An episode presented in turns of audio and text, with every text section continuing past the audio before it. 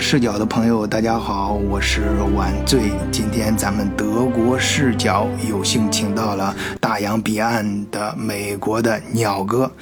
鸟哥的美国新生活，我相信很多听友也听过啊。我个人是非常喜欢鸟哥的节目啊，我觉得他跟我是一个路子，所以我跟他走到一起。呃，那就是我们都有一个职业经理人的背景，然后做节目的时候都想做的深一点啊，把节目谈的能够透一些啊，然后呃，整个这个频道的运营呢，呃，比较注重亲和力。那么最近疫情之下呢，正好大家也比较喜欢把美国跟欧洲谈到一起啊，包括德国在内。呃，所以今天我就跟鸟哥一起来聊一聊德国跟美国在疫情之下的哎老百姓的生活百态。啊，鸟哥你好。哎，你好，呃，晚醉哈，那个很很高兴。今天能跟你一起来聊这个节目啊，我的听友呢可能会有点奇怪哈，怎么一开始的时候出现的是另外一个人的声音？因为我我的听友听我的肯定有个习惯，觉得哎我是怎么开头的啊？所以今天可能很多听友会觉得有点突然，哎怎么冒出另外一个声音？所以我在这里也跟大家介绍一下，呃，我邀请到了德国视角的主播晚醉呢，跟我一起来聊一下关于这个欧洲德国和美国。当下的这些情况吧，因为实际上大家可能都关注这些事情，所以呢，我也跟顺便跟德国视角的观众呢打个招呼，大家好。呃，鸟哥好，呃，我代表我们德国视角的朋友也向呃鸟哥问一声好。呃，我个人首先表达一下，我也是鸟哥的粉丝啊，我 我个人很喜欢鸟哥的风格。呃，鸟哥，你跟大家再多说两句，呃，自我介绍一下什么的。嗯，呃。可能我呢是在美国这三年的时间呢，就比较关注美国的情况，所以呢，我到美国之后呢，就开了一个小节目啊，叫《美国新生活》。但实际上呢，是以我个人的角度来看美国啊，因为国内的很多的朋友是对美国感兴趣的，当然肯定也对德国啊、对欧洲感兴趣啊，所以我和我的这个《美国新生活》和这个德国视角可能很多的观众是重叠的，这这也是我们可以一起来做节目的一个原因。嗯，这是一次偶然的开始。哎，今天我跟鸟子鸟哥相遇很偶然啊，但是希望这是一系列合作的开始，希望我们后面有更多的碰撞。一定会有的。实际上，这个世界就是我我现在发现你你，我不知道你有没有感觉，我是让我感觉。国内有相当一的朋友啊，这种视野是非常开阔的。实际上，中国人的视野各种情况之后，不管是出国旅游，还是以各种方式到世界各地去，嗯，视角从某个比我在的美国这个地方的这些普通的美国民众的视野视野是要开阔的。对，啊，只是，只是，只是可能啊，是的，是的，国内的人。呃，基本上还是会比较欣赏或者是羡慕这些欧美国家的一些呃一些好的一些印象啊。嗯。但是呢，确实它有很多地方很好，但是有些方面也有有有待于我们更深入的了解、更全面的看待这个西方社会。对对对，你说这一点一点儿都没错，我感觉也特别的明显。尤其是啊，我在国外将近二十年，就是跟国外的人相比之下，中国人这种特质，呃，表现的越发的明显。就是从小到大受的教育，就是呃，王侯将相宁宁有种乎啊。然后上学的时候跟人比成绩，呃，是上班的时候跟人比工资。如果是个女的话，就跟别人比自己的老公啊。呃，当然我说到这儿就有点极端了啊。当但是我重点想说的就是中国人这种很明显的特质啊，敢于为人先啊，害怕为人后。时刻保持一个昂扬的斗志，虽然有时候有些过分，但是在在咱们作为发展中国家这个阶段和伟大文文明这个复兴的过程中，这是好事儿。咱们这一百多年落后了嘛，落后了就要奋起直追嘛。那那说句难听但又真实的话，就是咱们受受饿被受怕了，然后被人打给打的受怕了，所以我们从小就听到落后就要被挨打。呃，弱国无外交这样的话，所以我们要奋起直追，对，既勤劳又上进。所以我们这三四十年发展这么快，那一定是老百姓付出的结果啊。对呀，对吧？完全同意，啊，不过我相信听到这儿有不少听友可能会提出一些不同的意见，不过不要着急。我记得上一期节目里面，嗯的弗洛伊德长野博士提出了一个呃观点啊，说这个呃不说前提不提条件的理论都是耍流氓啊。所以今天我跟呃你鸟叔啊说这个观点都是有前提有条件的啊，我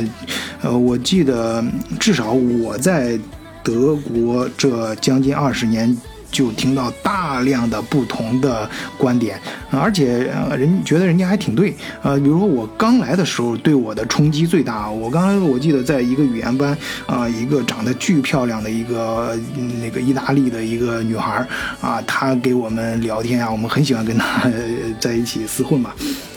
就是他当时明明有很多机会可以打工挣更多的钱呀什么的，但是他都不愿意去牺牲自己的时间，他觉得这是浪费自己的生命，啊，觉得，呃，这生活应该享受啊。我们当时就很不可思议啊，我们就想不通，我觉得应该去挣钱呐，人活着就是为了挣钱嘛。呃，后来发现这只是个开始啊！那后面我们我在这个漫长的二二将近二十年过程中，遇到越来越多这样的人，就是明明人家人家有挣钱大钱挣大钱的机会，或者是有挣更多钱的机会，但是却呃宁愿去享受生生活啊，把是把享受生生活看成更重要的一件事儿。哎，这个就逐渐逐渐的改变了我的一些认知。呃，或者说让我通过不同的视角去看看同一件事儿啊，对有些事情理解的也更深刻了。这不就想着给大家做节目嘛？实际上，实际上这里面就是讲了一个什么问题呢？就是在西方人对待生活的理解和我们是有差异的。嗯啊，这这个差异会导致我们的行行为方式和考虑问题的着眼点不一样，所以你才会理解说，哎，为什么欧美人？他，你像这边的老莫啊，就墨西哥人，嗯，比如说他一个星期发工资，发完工资之后，他可以就第二天就不上班了，然后他拿这些钱就可以去快乐去了，喝酒啊、玩啊、干嘛，把钱花完再继续来来赚钱。所以你看这种事情在中国那那很难理解吧？但是人家就是一种常态。啊，这里面他他的呃文化背景、价值观，他支配了他的这种思考方式，所以这个。这个为这也是我们为什么要做节目，然后来分享的一个原因吧。好嘞，我跟鸟哥就算是花了几分钟时间，把自己做节目的初衷跟大家介绍了一下啊。哎，我突然觉得咱俩的这个 logo 好像是一条线的啊。就我这边是说，呃，换一个视角，也许这个世界大不一样。哎，你这边呢，就是新生活突出了一个新字。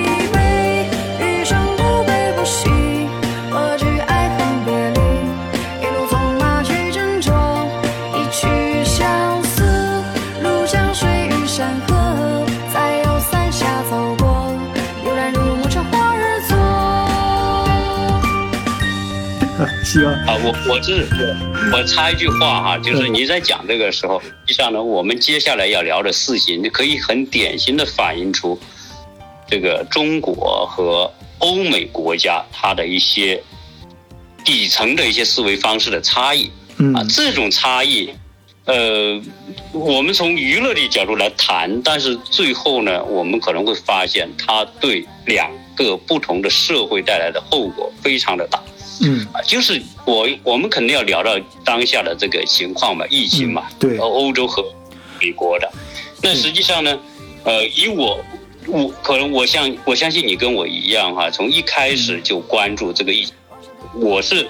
呃，开始关注国内的，所以在美国和欧洲还没有大爆发的时候，我是呃关注，然后呢，我也开始聊节目。当然，我聊的还是站在这个西方这些国家的角度来看待这个疫情。但是你会你会发现，啊，同样是疫情爆发，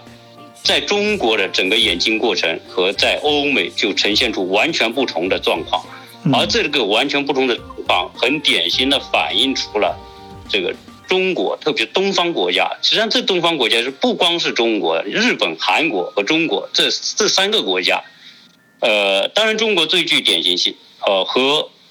欧洲和美国的巨大差异，以及在这种对抗疫情的效果上所产生出来的巨大的这种差异，都可以从这些国家的这种底层意识、思维方式、观念啊的这种巨大差别。这个这个是呃太太关键了，我觉得。你有这个感觉吗？有那个，而且就是你看啊，我们就从嗯最简单的一件事儿，或者是最期最开始的一件事儿说起吧，就是这个口罩。你像戴不戴口罩的事？对我们反正你说戴不戴口罩吧，就是。这个欧美这这两边，实际上他们是一个社会形态，嗯，就他们的反应都是很奇怪，就是同一种，认为说，认为说得病才戴口罩啊。当然，从平时来说呢，这个想法也是对的，对吧？你得病了，你不传染给别人，你戴口罩。但是现在不是平常嘛，所以我一直觉得这些。这些人这个脑筋真的为什么拐不过弯？我我不理解，我 我不知道你有没有找到原因。他不，他有可能是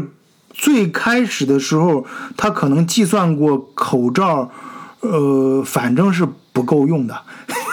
我我我不知道，这这是我的一个比较就是阴暗的想法，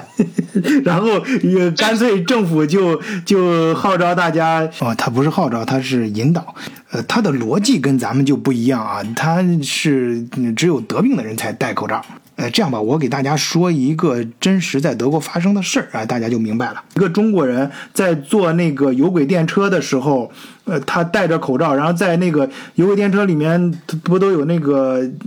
呃呃这种呃闭路电视嘛？那闭路电视那个司机看通过闭路电视看到有一个中国人戴口，他当然他。他他针对的不是中国人啊，他就是看有个人戴口罩了，然后呃，这他就认为这个人有呃认为有病。那个时候德国被传染上就确诊的人还不多嘛，所以说很少啊。对，他就还还他就当时就很紧张，就把这个就紧急刹停了这个呃有轨电车，然后叫警察来。把这个要把这个人带走，因为他害怕这个人会传染给，就把这个疫情病毒传染给整个车车厢的人。他，因为他是按照这个逻辑去推的，就是按照你戴口罩了，就说明你有病。按照这个逻逻辑去推了，然后这样的话就导致导致这个呃，就他就拉就就就出现这个可笑的，这不是可笑嘛，就是悲剧吧，应该是。反正对于这个中国人来说，就是一个悲悲悲剧了。后来那个中国人好解释，反正就后来就不了了之了这事情。嗯，就是就这种情况，那你你会发现，实际上这个。我我们说东方的这些国家和西方国家的一个巨大差别，这个差别，我觉得除了这种我们说的习惯思维的差异，比如说哦有病才戴口罩，没病不戴口罩，对吧？啊，不给别人制造恐慌等等，这这个呢，我觉得只是一个方面，从某个角度来折射出一个，就是西方人对东方人的态度，特别是对中国人的态度，在这件事情上明显的反映出可能。可能你平时哈，中国人说，哎，去欧洲大肆采购啊，然后买很多东西啊，在德国、意大利但买东西，人人家人家是看中你的钱袋子来的，对吧？啊，你你你有欢迎你来。嗯。但是呢，当这个事情，比如说这个疫情出现之后，就是实际上现在关于说这个来源啊，就变成说好像是中国人的一个罪名，然后很多国家都以此来歧视。像这从从某个角度来说，这个西方这些国家对东方的这种态度啊，是我我我一直认为哈，西方人三百年来在支配整个世界的发展过程当中，他们所具有的莫名其妙的那种优越感，一直支配某些东西。啊，从这一点上来说，可能你你想，我们在美国也是一样。你看到纽约那些，我戴个口罩出来就被人打，是吧？那那你想想，东西你已经疫情发生了，有人感染了，我戴个口罩，我自我防护，按理来说这是合情合理的。实际上你在德国、在在英国、在法国这些华人或者亚洲人被追打的情况，我觉得从某个角度来说，都某有某一种。在里面，嗯，他他这个东西是这样，他你像就是为恶的那个人，就是那个恶人，就是打人那个人，他他有一个人，他就会影响很多人，被打的是少数人，但被影响的往往是大多数人，再加上我们当今这个社会啊，就是咱咱中国人。代表的大多数啊，这个东方群体，呃，跟西方社会相比，我们确实比西方社会落后，在很多个层面啊，在很多个层面。所以这个时候，咱们有好多人啊，自身本身咱自己心里就带着一种，嗯，就是比别人落后，呃，比别人差的这个。意识这种感觉，呃，所以说到这儿呢，我就稍微跑开一点儿这个稍微跑题的话题啊，就是有朋友平常跟我聊天的时候，就提到说，哎呀，就问嗯晚醉啊，你的在我们到嗯嗯西方社会之后，比方说到德国之后，或者到美国，呃，到欧洲之后，呃，会不会华人受到歧视啊？是被他们呃外国人或者像就像这样子。就发生发发生，不管发生点什么事儿，都怪到中国人头上。这个事情呢，我想说的是，首先是你要看之前发生了什么，就是以前在历史上发生了什么，是不是我们做的比别人差，别人做的比我们好。另外一个。具有决定性因素的是，现在你发生了什么？人家歧视不歧视你，并不在于，并不在于你是谁，而在于你做了什么事儿啊！因为你觉得你是谁，是因为你觉得你是谁的那个谁，让你主主使你做了什么事儿。当然，现在是西方社会啊，他们这些人，他们这些逻辑啊，可能产生了一种，呃。惯性，这种惯性可能是对的，也可能是错的。但是从这次的疫情来看，他们的逻辑好像不是很对，而他们产生这种很对的，呃，这种优越感的这种惯性，啊，好像这次可能要会给他们带来些麻烦吧。当然，这这个话题比较大啊，我跟呃鸟哥要，呃要沿着这条线慢慢的谈下去，慢慢慢慢给大家理出来这条线，就是可能这次疫情会成为呃中西方文明的一个拐点，啊，不一定是一个九十度的拐点啊，可能是一个比如说三十度的、二十度的呃一个小小的拐点也有可能啊。因为这一次的情况，我觉得，呃，我我过去的节目里面聊到过，像可能会对整个世界的认知啊，包括国家的关系，会带来重大的改变。因为实际上，像你刚才讲的，就是说，原本的这个西方的制度，所谓制度的优越性啊，各种优越性，好像形成一种一种认知一样，哈。嗯。你为什么？为什么现在说，呃，我们在国内的很多人，包括对西方人的一些看法，都是抱一种很良好的一种印象哈？这个都是多少年以来所形成的这种印象。就这一次疫情之后啊，我我们所看到的是，这个对对对对我们中国是个考验哈。当然，我们在中国考验呢，应该算是说这个做的不错。但是现在接下来这个欧洲和美国的考验刚刚开始，而这个从这一阶段的情况来看，这个是是是应付的很不好啊。你我看到意大利的情况，我觉得他已经崩溃了。就是你看这个医生啊，在视频上这个社交媒体视频上所爆出的情况，和我们有一个阶段武汉爆出的情况是相同的，就是那种艰难的程度啊。嗯，那。那那意大利的艰难，我觉得叫绝望。我不是我我我们武汉当时艰难，哎，但是我们有巨大的回旋空间。嗯，我们我们可以多少个城市来支持武汉？那在在欧洲根本就不太可能啊！你现在其他国家都支持，你我看到的现在情况，我已经吓吓晕掉了。连同一个很小的圣马力诺这样的国家都几百人感染，嗯，什么摩纳哥。更不要说什么什么，呃，什么瑞典啊，再说好几千人，就是这些国家对于这种情况，我我估计啊，他们就没有做着这种预预案、这种准备，几千人就这个国家的这个体系可能就承受不了，就崩溃掉。而且，我不知道你你在那边深切感受，我在这边很担心，我这几天真的觉都睡不好。我德国已经过万了，我已经过已国国德国已经过三万了，就是确诊人数已经过呃三万，然后呃那个呃病例已经过十万了。当然，这个十万这个数字是官方还没有发出来的，是我们就是我通过一些一些。机构，因为他那个，你知道，德国现在最权威的一个呃病毒专家，就是那个叫 Christian，呃罗腾，这个人他是在夏洛蒂，夏洛蒂，然后我们协会的一个理事也是那个夏洛蒂的教授，所以他有时候呃在我们自己的群里面会给我们发一些消息，呃。就是呃，当然不，我不是说，我不是传播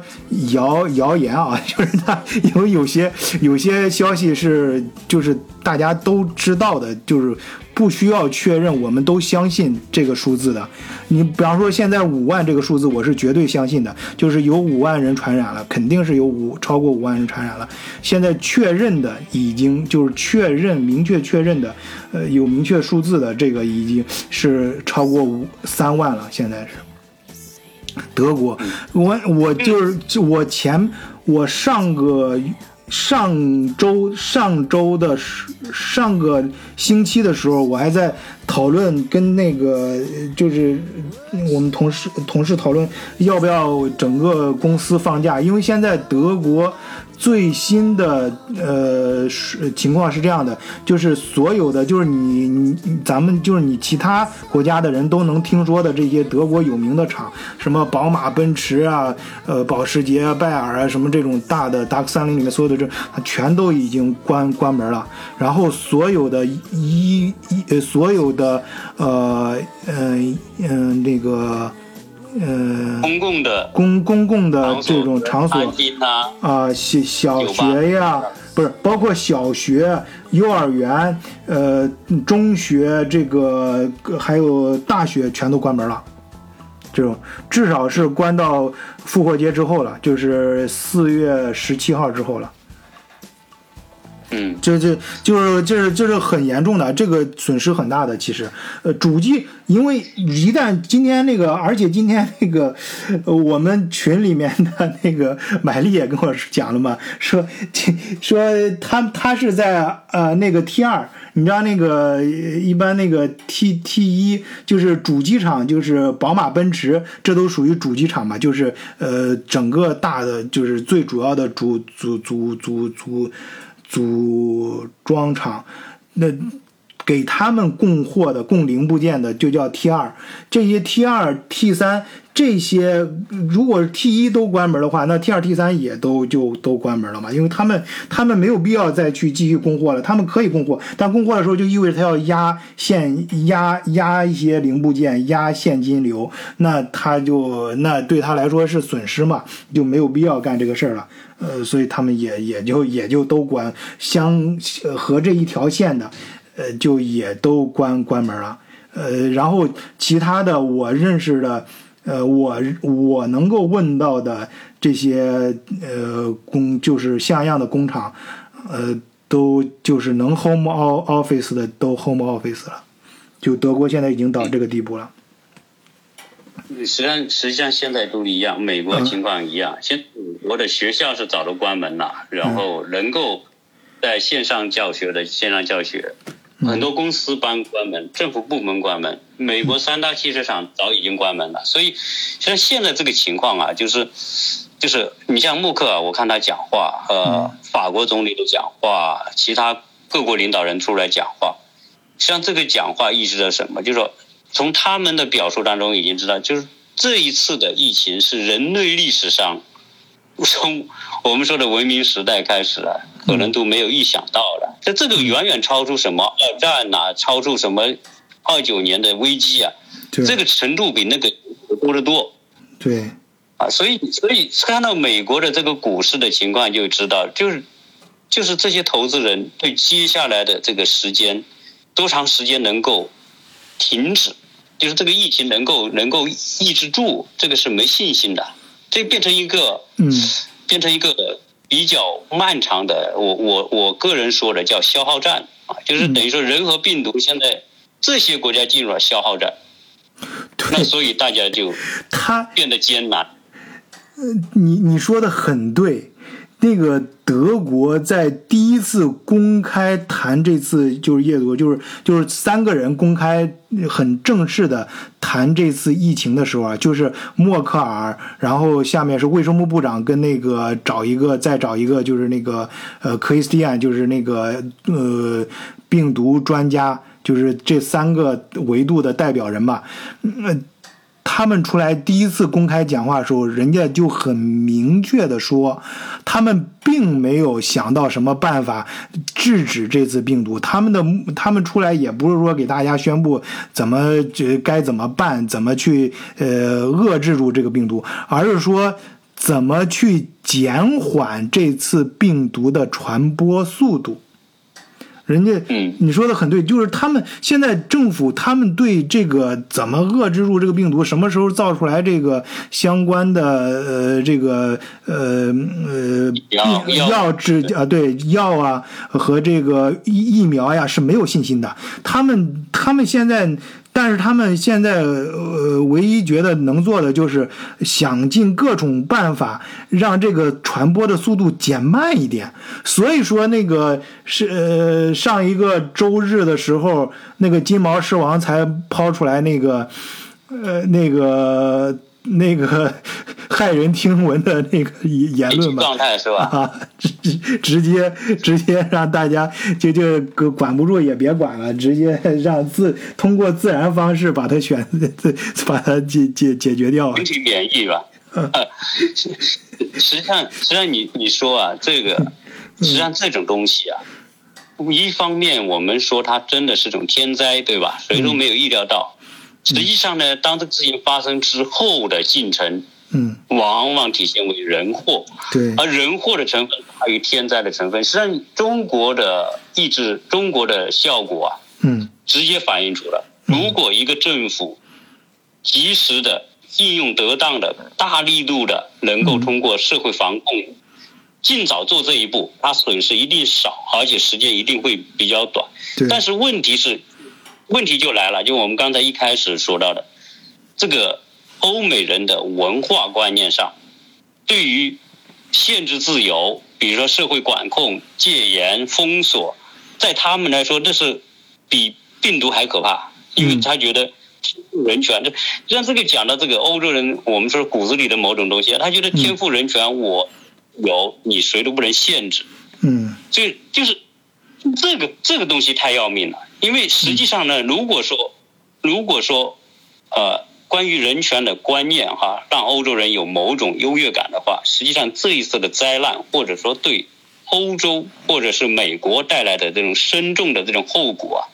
可能往往也是这种观念造成的。如果如果意大利能够早一点封城，他绝对不走到今天这一步。但问题是。问题最糟糕的是，当意大利这么严重的时候，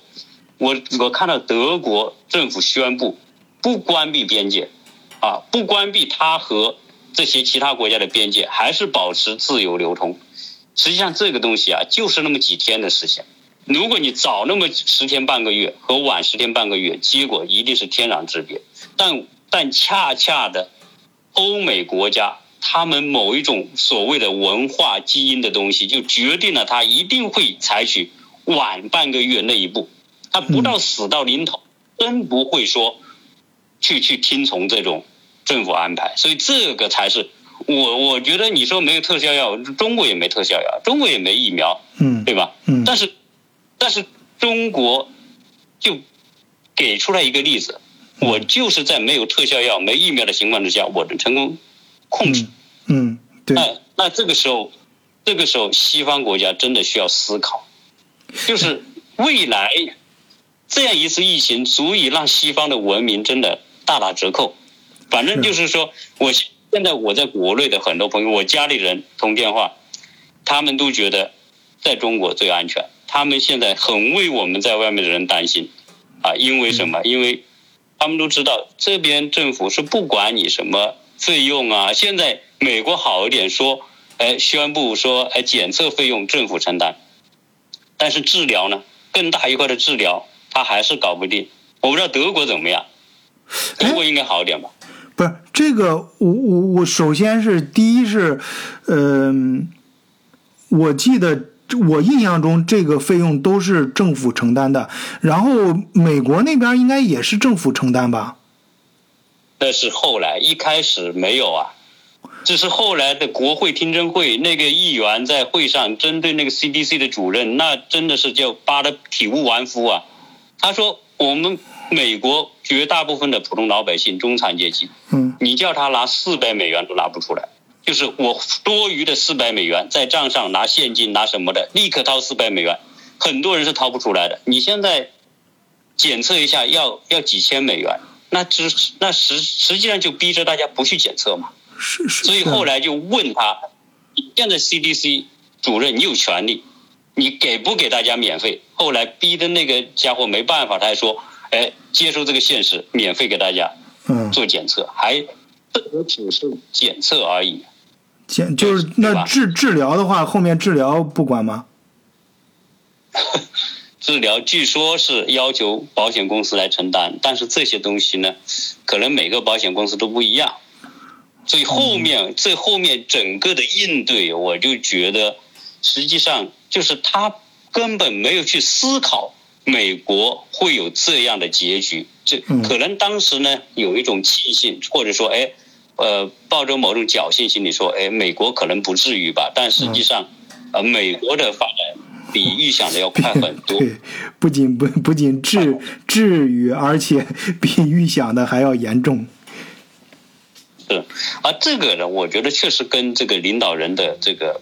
这个思维是有很大的关系。实际上，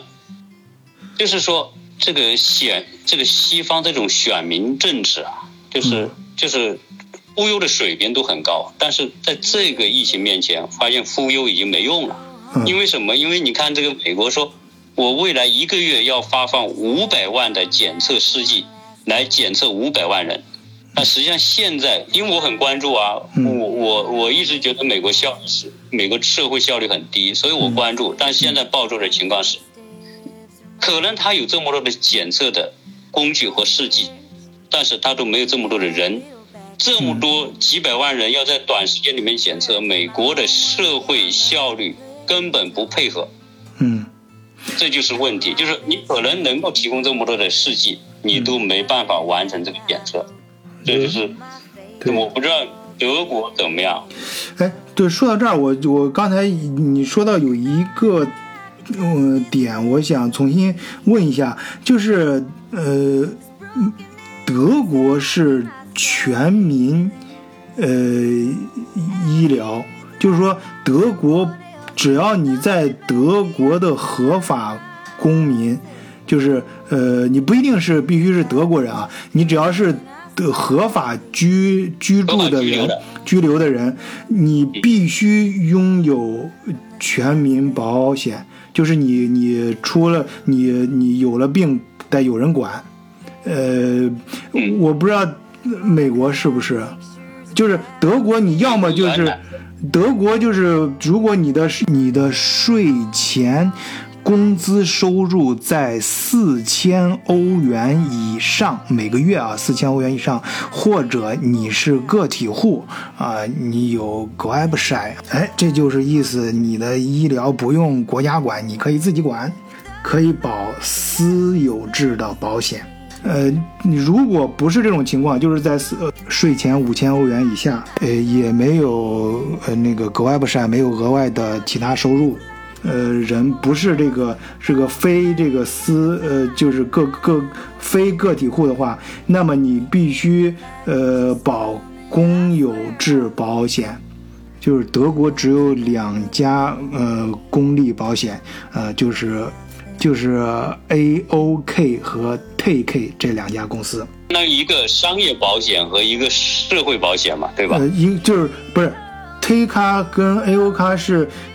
T。K 是呃，就是按照英文的拼写啊，T K 呃 A O K 呃，这两个都是百分之百的呃国有制资产啊，意意思意思就是国家控制，能够照顾到整个老百姓的，呃，保证每一个德呃就德国境内的合法居民都要保有这两个保险中的一个。呃，然后保了之后，就是每个人每个季度，如果你看病的话，就是交最多交十块钱，然后你买药的话，药也是交一定量的钱。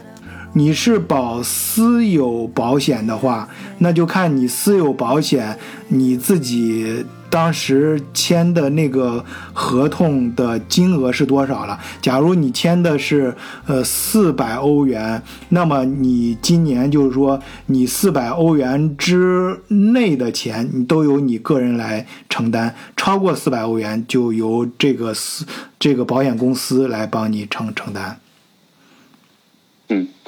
实际上呃，美国有些方面是差不多的。美国原本是有。全民医保的奥巴马时代，嗯，他的最重要的政绩之一就是全民医保啊，因为因为美国的民主党是比较关注中下层的这个民众的生活，嗯。啊，但是那个川普上台之后呢，就把那个医保给废了，废了之后呢，就是大家可以不买医保，那你有条件就买，没条件不买，所以今天美国为什么面对这个疫情有那么紧张呢？因为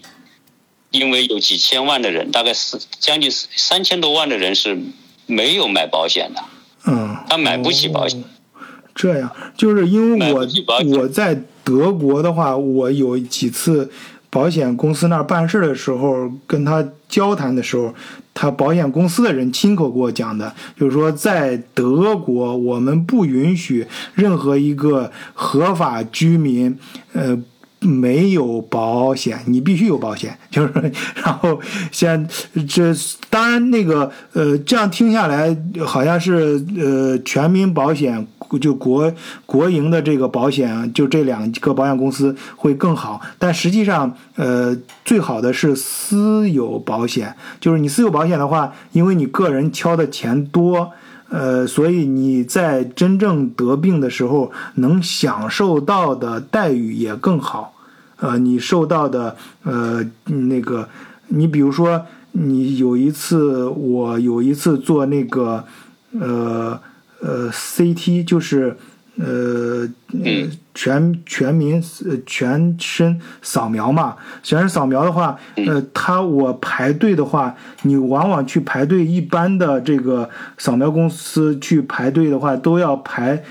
呃最快也得一个月。一弄不好就是两三个月之后了，但是如果你是私有私立保险，就是你是你你愿意交很多钱的话啊，那种，呃，你就呃，你一个礼拜内就可以给你安排到这个你去扫描的扫描，这个这个这个预约时间可以给你安排到一个礼拜之内，这这这就是差别。这个跟而而且这个西方的嗯。西方国家都差不多，对你说到的这种情况啊，和美国、加拿大都是这样。你买的商业保险，你保额越高，嗯，那你的待遇越好，可能你你的这个服务对你的服务越好。如果你是你是买的很低的，或者你是靠政府的，那这种排队就排很久。嗯，这个他们实际上我觉得他们的体系是相近的，就是有差别，但是差别。对你说的很对，他们先他们的是相通相近的，就是这块我不是说夸夸中国啊，就是说我我就是说这个不同点，就是包括那个呃上学也是这样，其实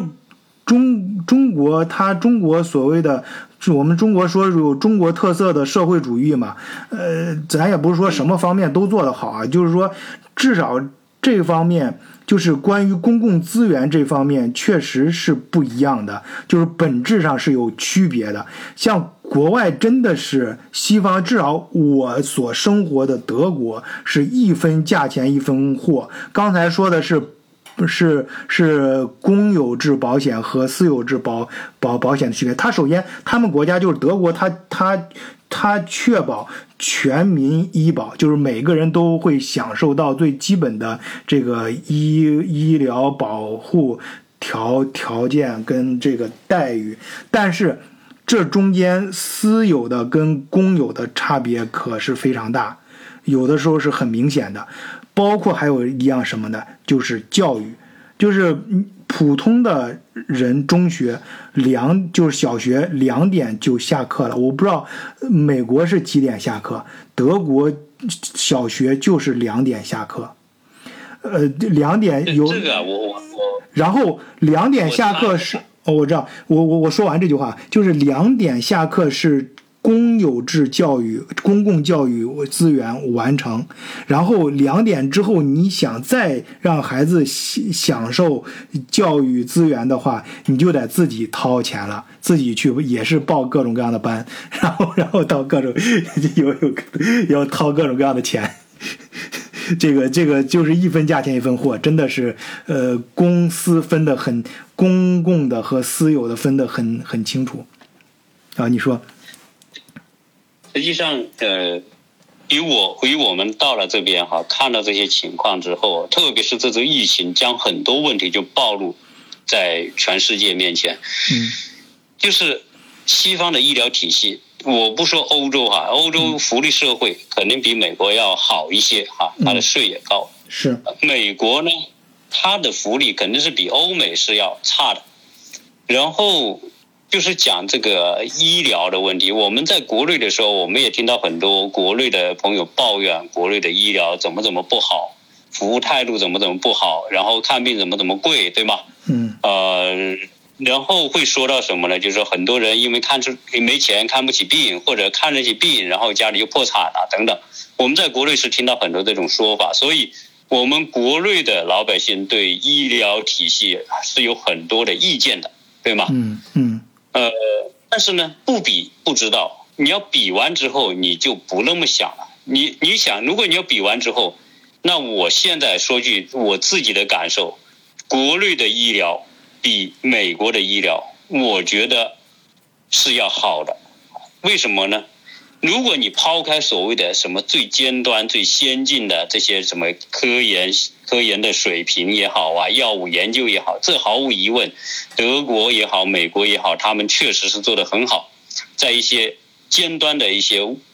项目上面哈，做得很好啊。但是呢，对于对于老百姓来说，我就是要看普通的病嘛。那我看普通的病，如果按照美国这种方式，那更那更不是，就是说。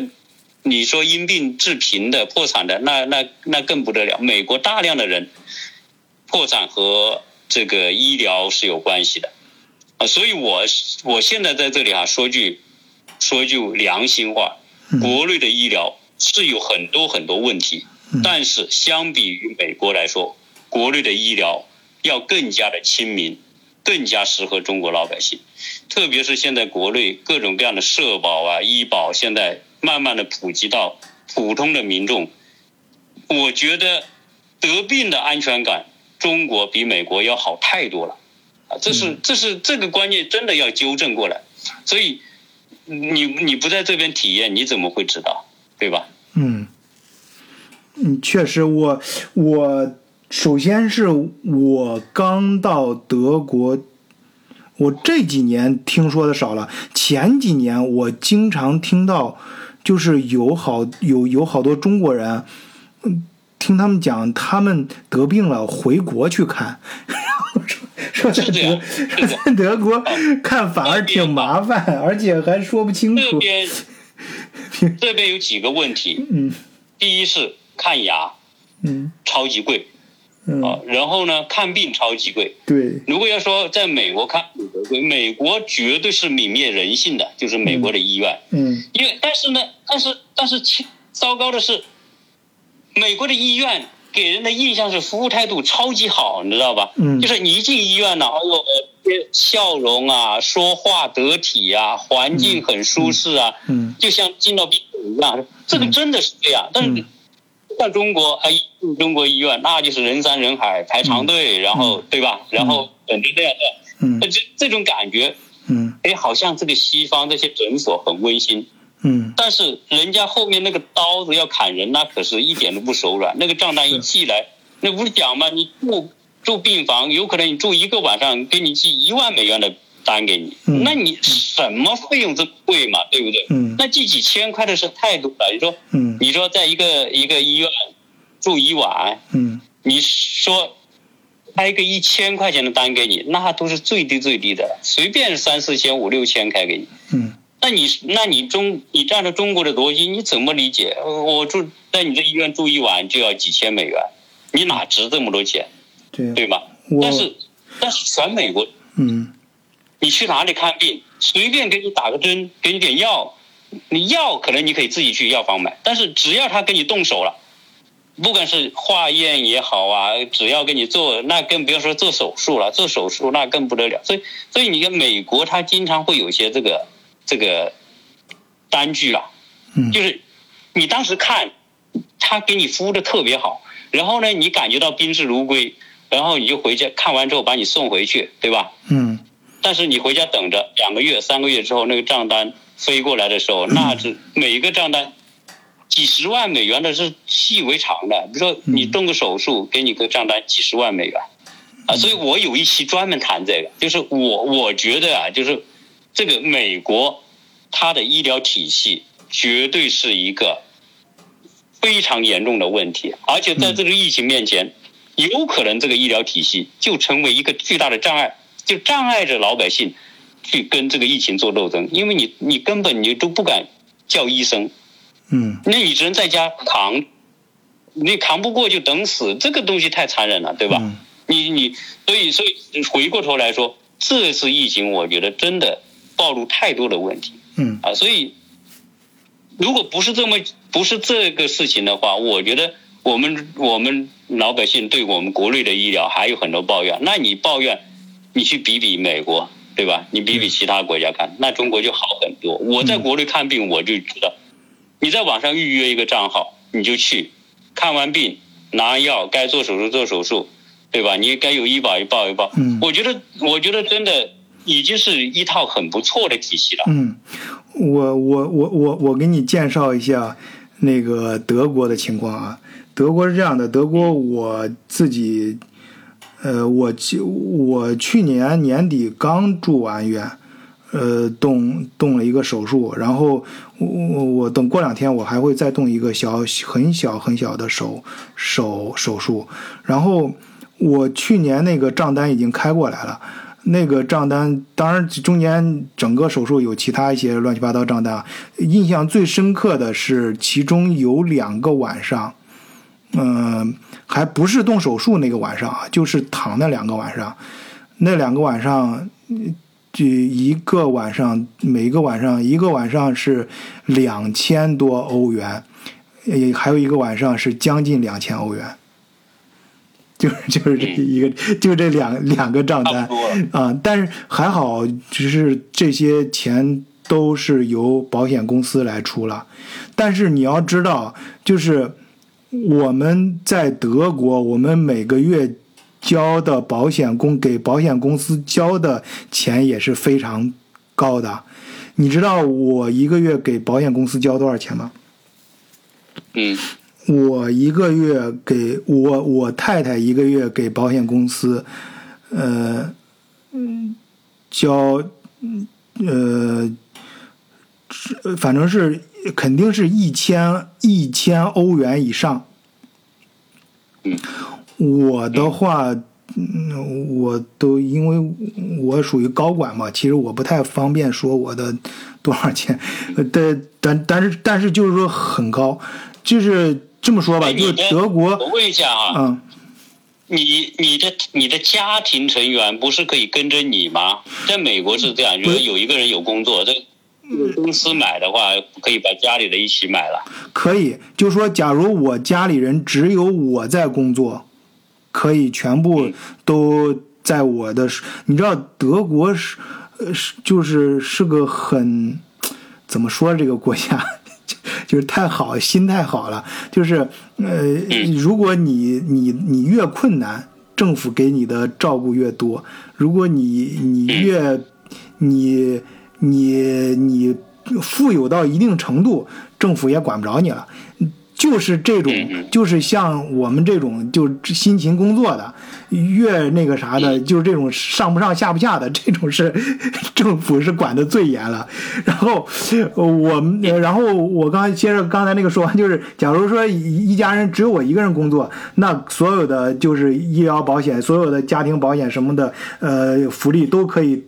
挂在我的名名名名下，就是我出具的是一保险就可以是全全家的了。然后，但是我我我我太太也工作了，我太太也有工作，每天也是朝九晚晚晚五，所以说她也要独立的交交保险，交呃这我们俩能选择的就是我们的孩子是挂在谁的名下。这可我们可以选选择，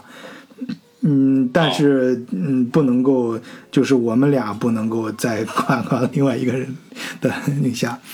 而且呃，就像德国，你像我们有有工作之后，有单独有工作之后就很麻，就是都要交，呃，拿的税也要比一般人拿的税高。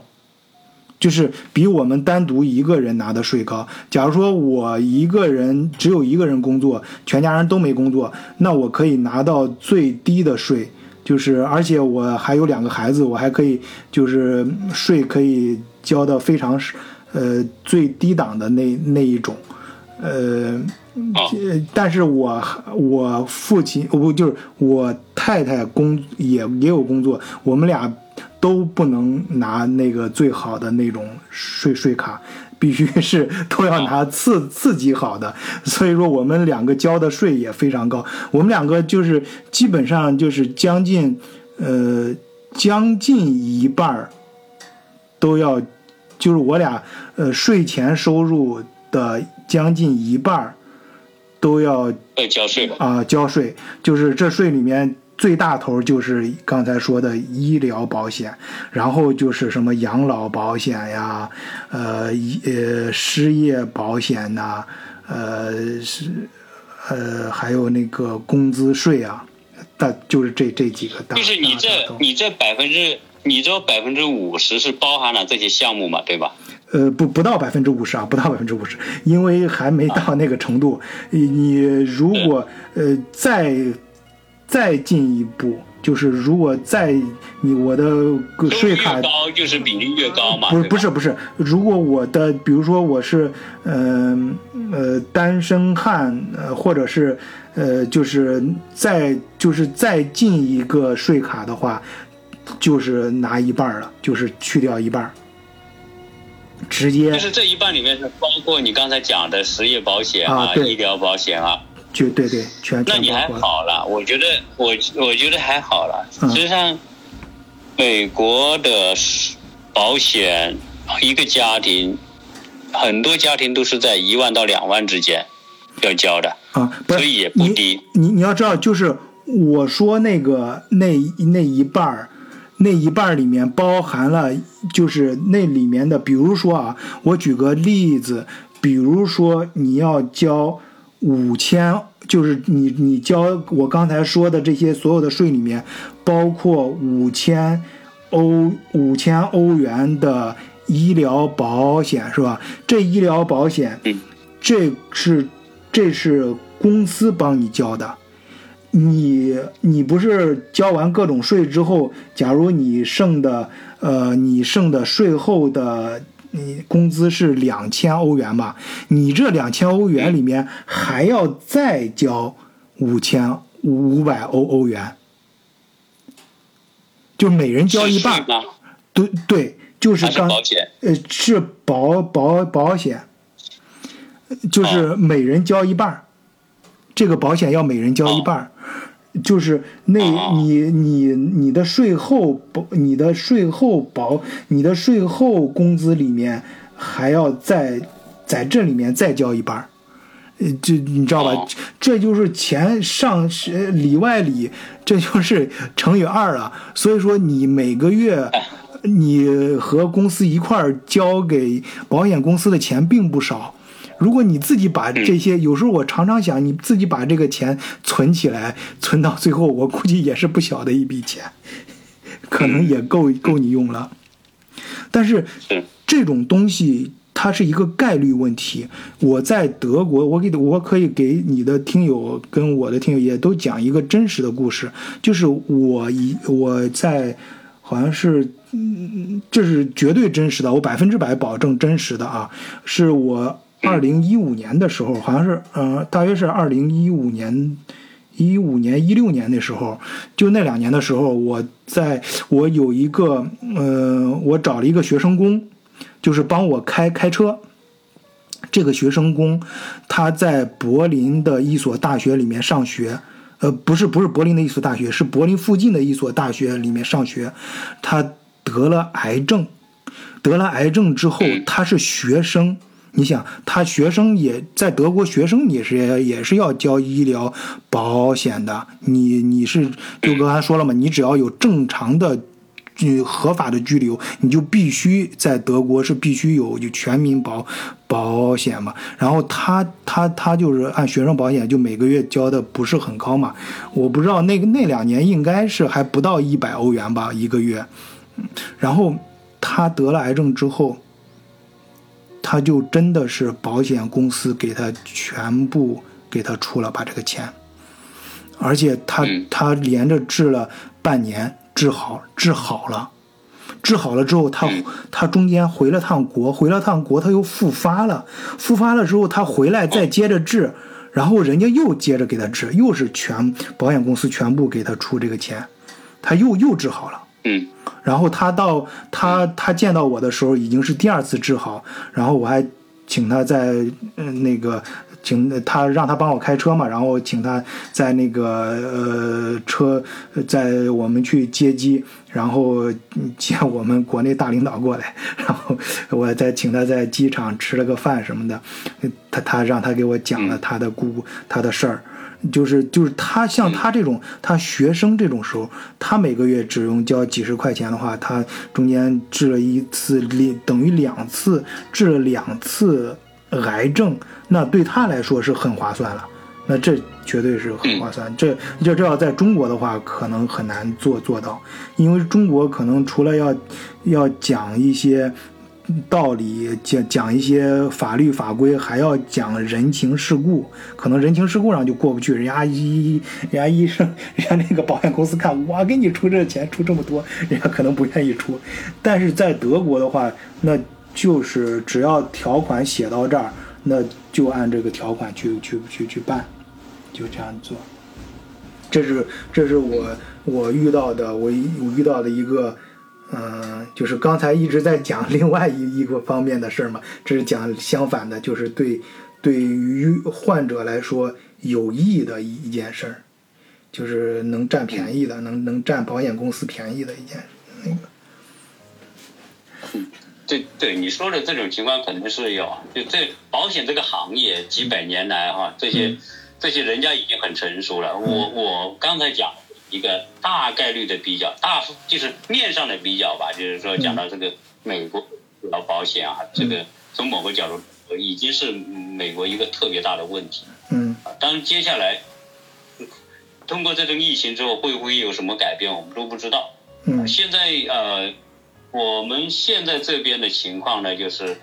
呃，可能很多的州都已经封闭了，就是大家都是待在家里，可能待多久不知道。嗯。那我现在感觉，我不知道德国怎么样，因为美国呢，我感觉就大家都是居家隔离，现在就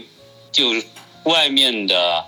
那些公共娱乐相关的餐厅啊什么的，这个电影院就都关门了，现在只有油站、超市。药店啊这一类的必须得还开着，那我现在感觉，如果是美国能够大力度的来做这种居家隔离的话呢，呃，情况呢又会比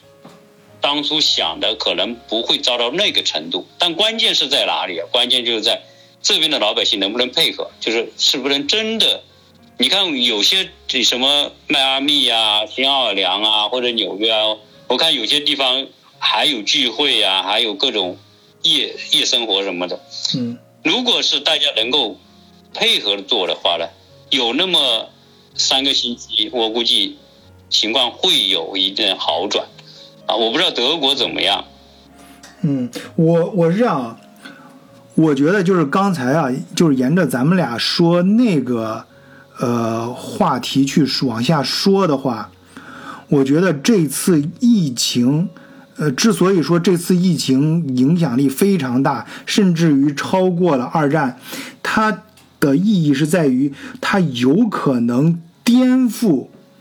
大家对东方跟西方价值观的一些重新的一些思考，然后包括就是咱俩刚才讨论到的一些问题的看法，因为就是重新去思考一些呃问题。在这个这个东西影响可能是更深远的，因为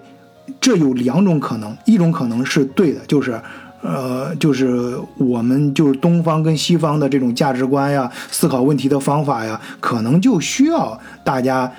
调整一下了，呃，不更会调整一下，会更有利于整个全球的发展，也有可能就是说，人家西方这是对的。这样调整完之后，对整个全球发展会更混乱。有什么呢？嗯，这这个我们不能在节目里面说的太多，说的太多，这节目肯定上不了架了。然后那个那个，这就是说有些可能是不该调的。但是不管怎么说吧，反正听友都理解我们说的意思，就是说，就是我们在这儿呃很难说现在是。就是东方西方，或者是哪个点哪个点哪个部分哪个部分是正确的，哪个部分是错误的，哪个部分是应该调的。但是这次是疫情所带来的，它它其实是一个激发点，它尤其它会引起一系列我们包括我们刚才呃谈到的呃这关于这个这个其他问题、其他一些生活中的问题的一些思考，重新思考可能会。来抬来的带来大家对东西方这种思维方式、这种呃呃这种社会的运作模式的重新思考，这种模这种调整不知道是对是错，但是这个调整必然会发生。我觉得这次通过这次疫情，肯定会发生这种大家，因为大家，因为现在说实话，你像西方现在明摆着他说很多事儿，也不是像以前的那么的，呃，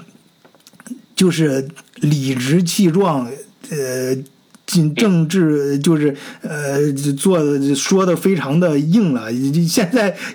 有些他也不敢说那么死，也发现他有些搞问题搞不定，发现中确实中国搞定了，已经搞定了，事情摆在那儿，但有可能中国有可能啊，也有可，我觉得中国也要谨防第二次发生，也有可能第二次发生什么，当然那是以后的事儿了。但是目前来看，中国那确实有些事儿搞定了，你现在没搞定，那那这样这这而这个影响又是对现在全球的股股股市啊，包括金融危机啊什么各方面最。对整个全球带来最非常深刻的一次影响，那不得不引起大家对很多问题的重新思考。那这次改变是必然会发生的。那么，我觉得这次就是到了一次，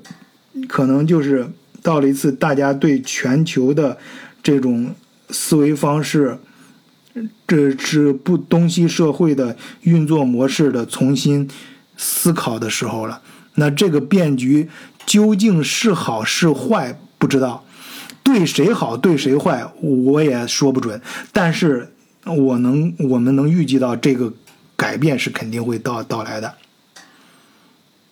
因为现在的情况啊，我我我接着你的话说一下我的理解啊。因为现在这个时代呢，这个世界已经完全透明了，就是不管说你现在打开手机，你看到的。这个信息啊，不管是国内的媒体、国外的媒体，实际上大家都能看得到，啊，你各种方式都能看得到吧？不管直接还是间接，你都能看得到。那看得到的结果呢，就是什么呢？就是说，呃，整个过程当中的这个做法，各个国家的做法啊，大家能够感受啊，这个过程是怎么走过来的。最后呢，这次疫情呢，就是全世界的一个闯关。过程就是我们说闯关游戏嘛，我我有节目就讲了，呃，它就是个闯关，闯关呢，谁先闯对吧？我们中国先闯了这个关，接着其他国家原来以为他们可以不用，结果发现没有谁逃脱逃脱得掉，不管大国家小国家，东方西方南方北方，通通要经过这个考验，就要闯这个关。那这个闯关之后，一定会有个成绩出来的。你像打游戏，你打完之后，你不有个成绩出来吗？对吧？对。那这个成绩。摆在面前，全世界都看得到。那这个时候，你刚才说的，你凭什么要大家思考？就凭这一次的疫情的闯关，嗯，这是最直接的。这个这个，你说你不能再造假吧，对吧？你你最后死多少人？当然，有些国家也可能还造假。比如说，我就没死这么多人，对吧？我也我也没这么多人感染，我就那么几百例，我就死那么几十个人。他可以这么讲，但是这个这个是包不住的，因为。这个现在这种舆论和媒体透明的情况之下，对，那你你要是太假了，人家肯定对吧？你说美国有有一个阶段所爆出的这个案例，就大家就不相信嘛，连美国的朝野都不相信你公布的这个东西，对吧？所以这个闯关的结果一定会。让这些国家，比如说原来我们说的西方国家，这个时候你不得不思考，对吧？这就人类的一次大考。这次大考之后，你交什么答卷，直接和你的社会制度、和你的治理能力、领导人的水平以及国民的素质，实际上都是一个综合的考验。对，所以这一次之后，我觉得中国人对西方的看法会有很大的改变，以及西方人对中中国的看法。也会有很大的改变，啊，这就是说，时势造英雄还是英雄造时势，反正总是相辅相成的。这一次的这个事件，实在来的太大太突然，啊，所以这个这个成绩交出来会很真实，啊，就是哪一个社会怎么样，管理能力各方面的应对能力，对老百姓的负责，种种这一切真的就是太鲜明了。所以我觉得确实世界会因此而变得更加清醒。嗯。好，那我们今天这一期节目就以这个为结束点吧。就是我们得出的结论就是，我们期待，我们不说期待，我们就是，呃，我们会继续坚持做节目做下去，然后，呃，伴随这一次变化的发生。嗯嗯，是。好，我们都关注。那有些时候，呃，有机会我们可以，呃，继续来聊一些相关的一些话题或者其他方面。嗯，对，这种，呃，这种跨距离的这种，这种合作，我觉得也挺有意义。所以非常感谢哈，我们有机会，啊，一起来聊节目。嗯，谢谢啊。行，谢谢鸟鸟叔，谢谢鸟叔。好，好，好，那行，那再见啊，再见啊，拜拜。